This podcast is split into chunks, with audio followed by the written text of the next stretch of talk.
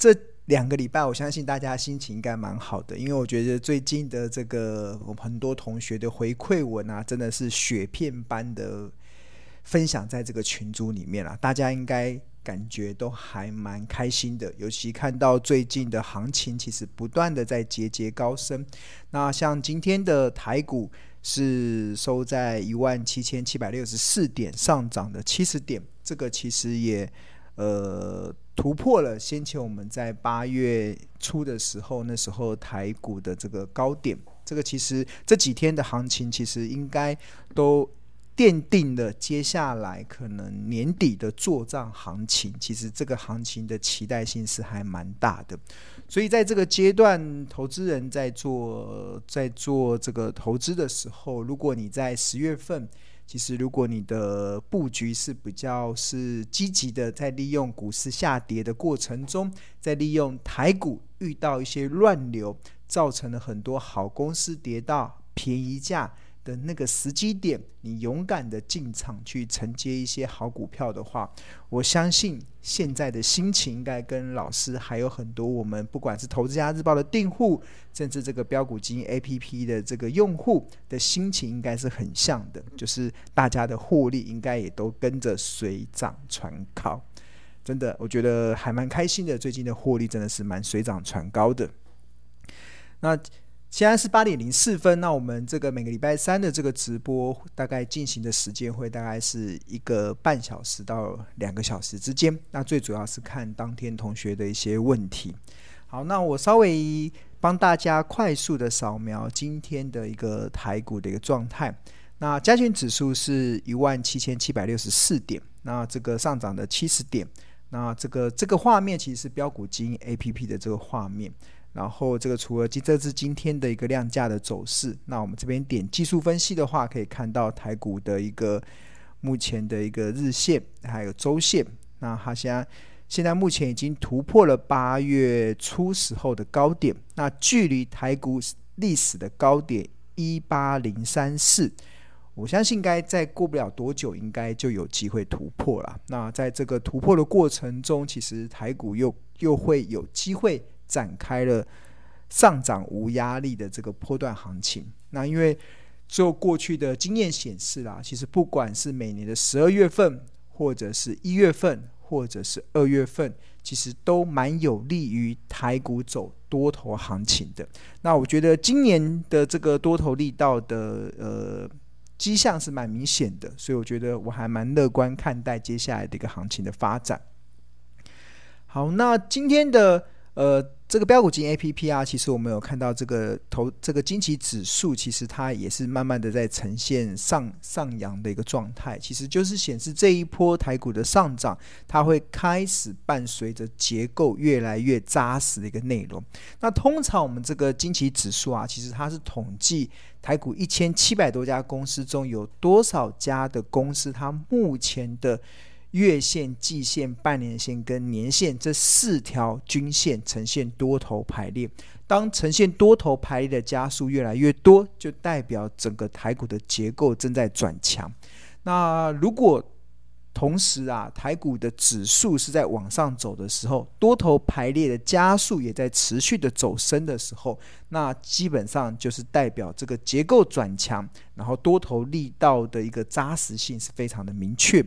那比较要注意的，其实就是台股在上涨，那这个金期指数就是这个均线呈现多头排列的加速是呈现往下跌的，这个其实就会表示台股的上涨是比较虚的。那投资人就必须得去担心台股的上涨，它可能接下来就会面临到一些比较大的一个回档修正的一些压力，因为结构弱了，那自然而然指数的上扬，那它就不会有这个延续性。那目前我们看到这个金奇指数，其实在这边有多跟空嘛。那空的部分是指空头排列，空头排列的加速其实很明显，在十月多以来就开始出现快速的一个下滑。那其实如果你看不清楚它的数字的话，这边有个按进阶，进阶之后，然后可能要横着稍微看一下，这是多跟空，那这边就会有呈现这个数字的部分。这个点两下就会有数值。那现在目前台股呈现空头排列的加速是两百五十二家，这个已经比大概十月多时候的四百七十三家出现了一个蛮快速的下滑。那至于这个多头排列的加速，其实很明显，其实在大概从十月初以来，大概就开始缓步的开始在上升了。在这上升的过程中，其实就会代表整个台股接下来的行情会比较走得比较扎实。那先前台股为什么攻到万八会？会走弱呢？其实很大的原因当然就是经济指数跟着下滑，就是在万八的时候，经济指数开始出现多头排列加速，开始持续下滑的时候，那当然这个多头要想要再起，其实它会有一定的压力。那这个是经济指数，那这个这这就是我长期在观察指数的这个上涨的虚与实一个非常重要的一个观察指标。那今天其实我们有看到法人的一个，这个是十一月十六号，这是更新在十一月十六号。那我们可以看一下它的一个三大法人，今天外资是卖超的，但是你点进去之后，你可以稍微看，就是这个有眼睛就可以看得出外资今天的一个买超的一个状态。那这个是最近一天，你也可以看最近两天，也可以看最近三天。那大家现在目前所看到这个是标股基金 APP 的这个画面。那最近一天其实应该蛮明显的，其实外资买超最多的是星光金，它买超了七万三千多张，然后让金星光金今天上涨了六点九 percent。那另外面板股的群创，然后还有大同都是外资买超的第二名跟第三名。那接下来外资买超的包含了像台新金、开发金，还有包含了像国泰金。另外还有富邦金，然后另外还有中寿，然后还有包含永丰金，包含了像玉山金，包含了华南金，包含了华南金这些元大金，这个其实都是今天外资积极加码买超的一个标的。大家有没有注意到？老师特别把这个金融股给挑出来，就是因为先前我在一个月前，大概一个月前的时候，就不断的告诉他。不断的告诉大家，其实金融股会是台股在万七万八行情中的最后一颗珍珠。那还蛮欣慰的，今天的盘面中其实就反映出不止外资认同庆荣老师这样子的观点。那其实我们看到今天的投信，今天投信的买超，其实你看买超第一名的是面板股的群创，那第二名的是第一金。他买超了三千九百七十六张，那另外金融股的还包含了像星光金，包含了像开发金，包含了像永丰金，包含了像中信金，还有国泰金、国票金，然后还有呃群益证，这个也是金融股，然后兆丰金、台新金、和库金，大家有没有看到？其实外资买超的前二十名中，一头拉股都是金融股。投信在今天的买超中，一头拉股也都是金融股。其实这就是说明了，其实呃，在这个阶段呢、其实我为什么会想要在这个阶段，在一个月前不断的在提醒大家，其实金融股会是台股在这个阶段最后一颗珍珠，是因为我们现在已经找不到有一个族群可以让你富贵稳中求，对啊，就是让你买的会相对的安心、啊。那为什么会是一颗最后一颗珍珠呢？其实我觉得最重要的关键，其实就在于这个呃，我们在先前也有提出一些观点，就是台湾一共有十五家的金控，那包扣除了日盛金，因为它要被富邦金合并了，所以目前我们通常我们都只看十四家金控的。那这十四家金控啦，其实。前十月的获利的表现，其实就已经年增率跟前前十月的获利，就跟去年同期相比，就大增了超过六成以上。那甚至有十三家的金控业者，他们前十月的获利表现已经超越了去年一整年的成绩了。所以，其实当获利这么好的情况之下，就代表了现阶段的金融股，它一定有它。基本面的一个题材去支持它股价推升的力道。那通常呢，如果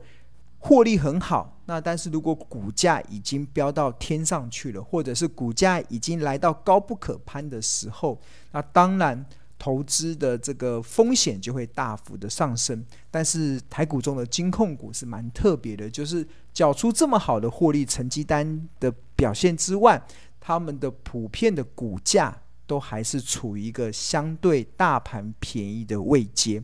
那一般而言，我们在看一一档公司股价是便宜还是昂贵还是合理？那从一般市场所常喜欢用的这个财务指标，有包含了像本益比，有包含了像股价净值比。那其实庆荣老师还蛮喜欢用。股价净值比去衡量金控公司的，那我们有看到，其实金控公司它现在目前的股价净值比，像最高的二八八，这是以今天的收盘所计算出来的股价净值比，是一点九七倍，这个已经是金控公司里面最高的一档标的了。但是即使是金控公司最贵、股价净值比最高的，跟大盘相比。大盘现在的平均是二点三六倍，所谓的股价净值比其实就是每股净值嘛。那每股净值怎么计算？就是一家公司的总资产扣掉总负债之后，除以发行股数，得出每股净值。那有了这个每股净值，再跟它现在目前的股价相比，那就会得出它的一个每股价净值比。那一般而言，其实股价净值比越低，就代表了这家公司它的一个价值是被市场所低估的。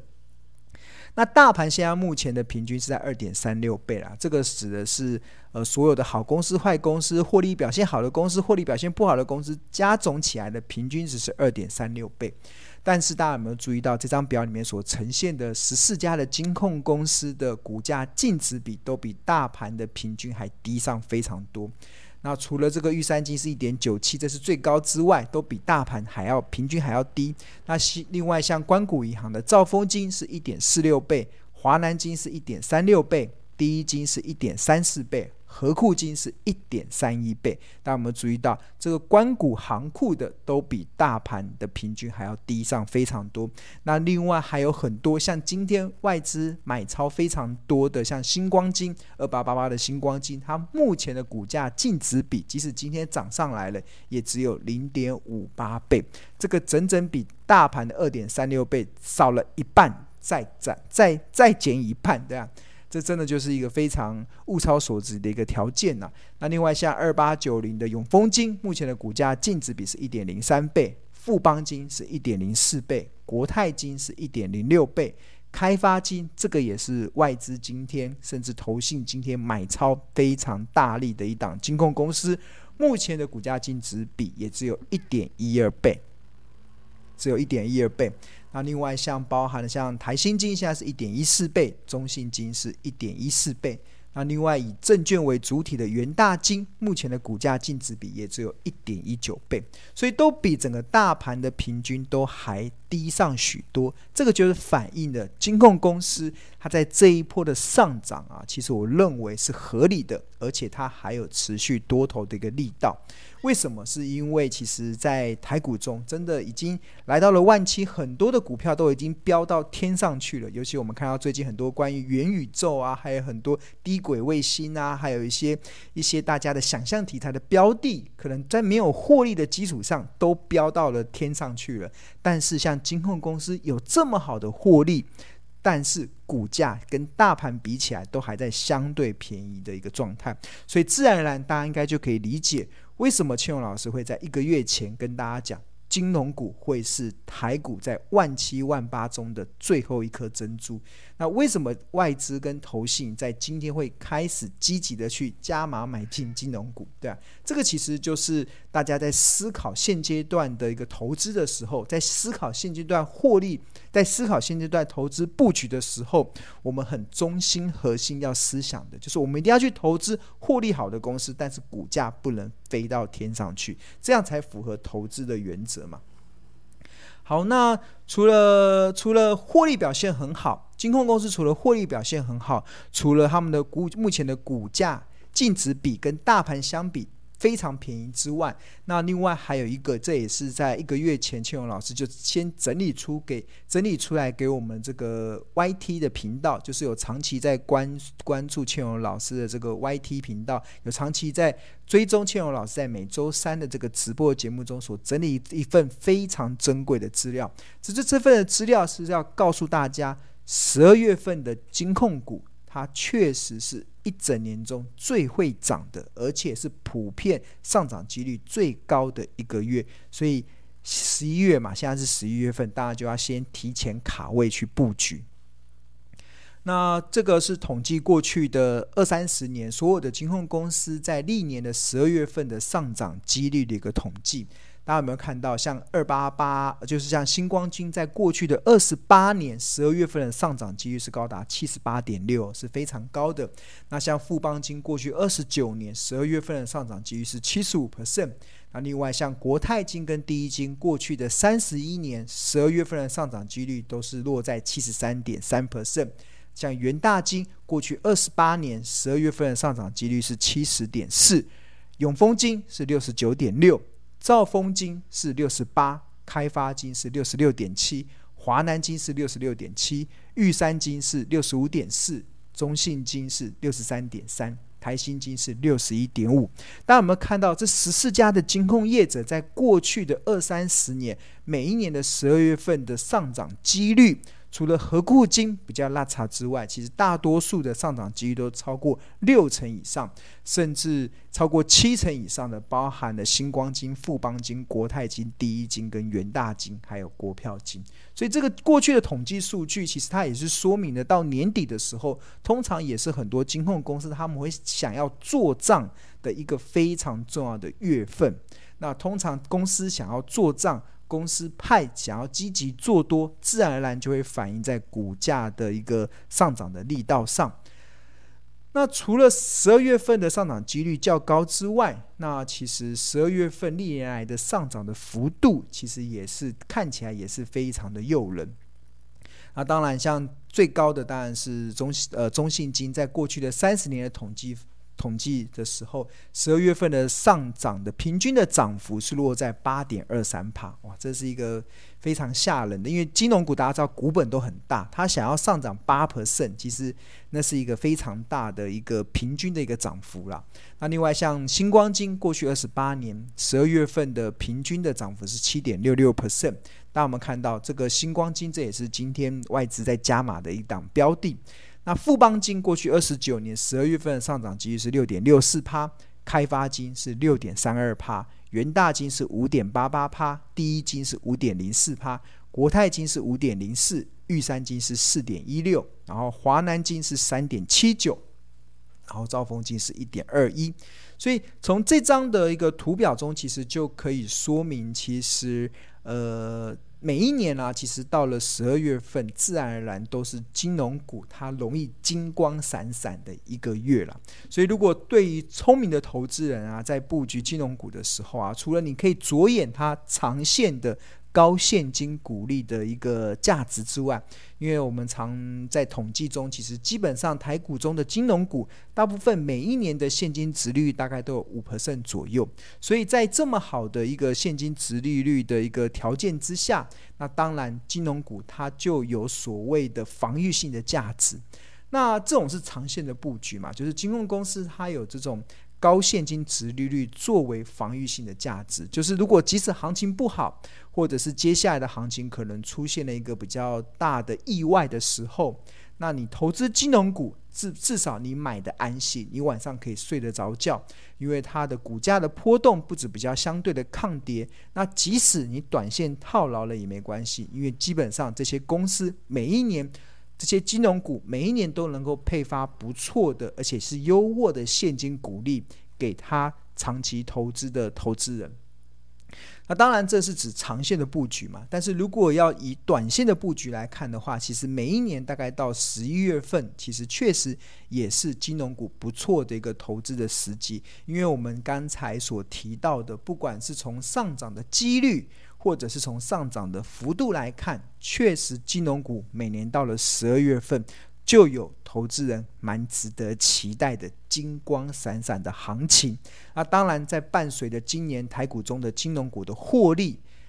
表现非常好，他们前十月的获利已经比去年同期大增了六十 percent。这获利这么好的情况之下，股价又在相对大盘便宜的位阶的情况之下，那自然而然就会让这一波的金融股的行情在年底之前，它就会有一个比较大的一个期待性。那当台股中的金融股，它愿意这支这么大这么大的一个股本的族群都愿意一起带头冲的时候。那当然，对于台股就有很大的激励效果，因为毕竟金融股占台股的权重也是一个非常大的权重，所以当金融股都要开始决定带头冲的时候，台股突破历史高点，对我现在来讲，其实我认为其实都是水到渠成的事啦，其实并没有太大的意外。那现在。历史高点是一万八千一八零三四嘛，那今天是收在一万七千六百多点，那大概在几天，我我上个礼拜的这个节目中就有跟大家讲，可能再再过一阵子，台股就会刷新历史高点了。因为为什么台股会刷新历史高点？其实有非常多的一个条件啊。第一，第一个，美国股市大多数的美国股市都还在创历史新高，那联准会都还在印钞票。然后加上美国的经济表现非常好，那就带动了台湾的一些呃领先指标，比如说外销订单的数据的持续的走升，这些有利的条件都是让台股这一波的上涨其实是走得非常的扎实哦。所以呃，在这么扎实的情况之下，投资人就就应该要有一点信心啊，对啊，这这一波的台股会帮大家发。不止发红包了，会不会发？搞不好会发，哎，五倍券有点夸张了，就是发一些大让大家好过年的一个红包，所以大家一定要好好的掌握。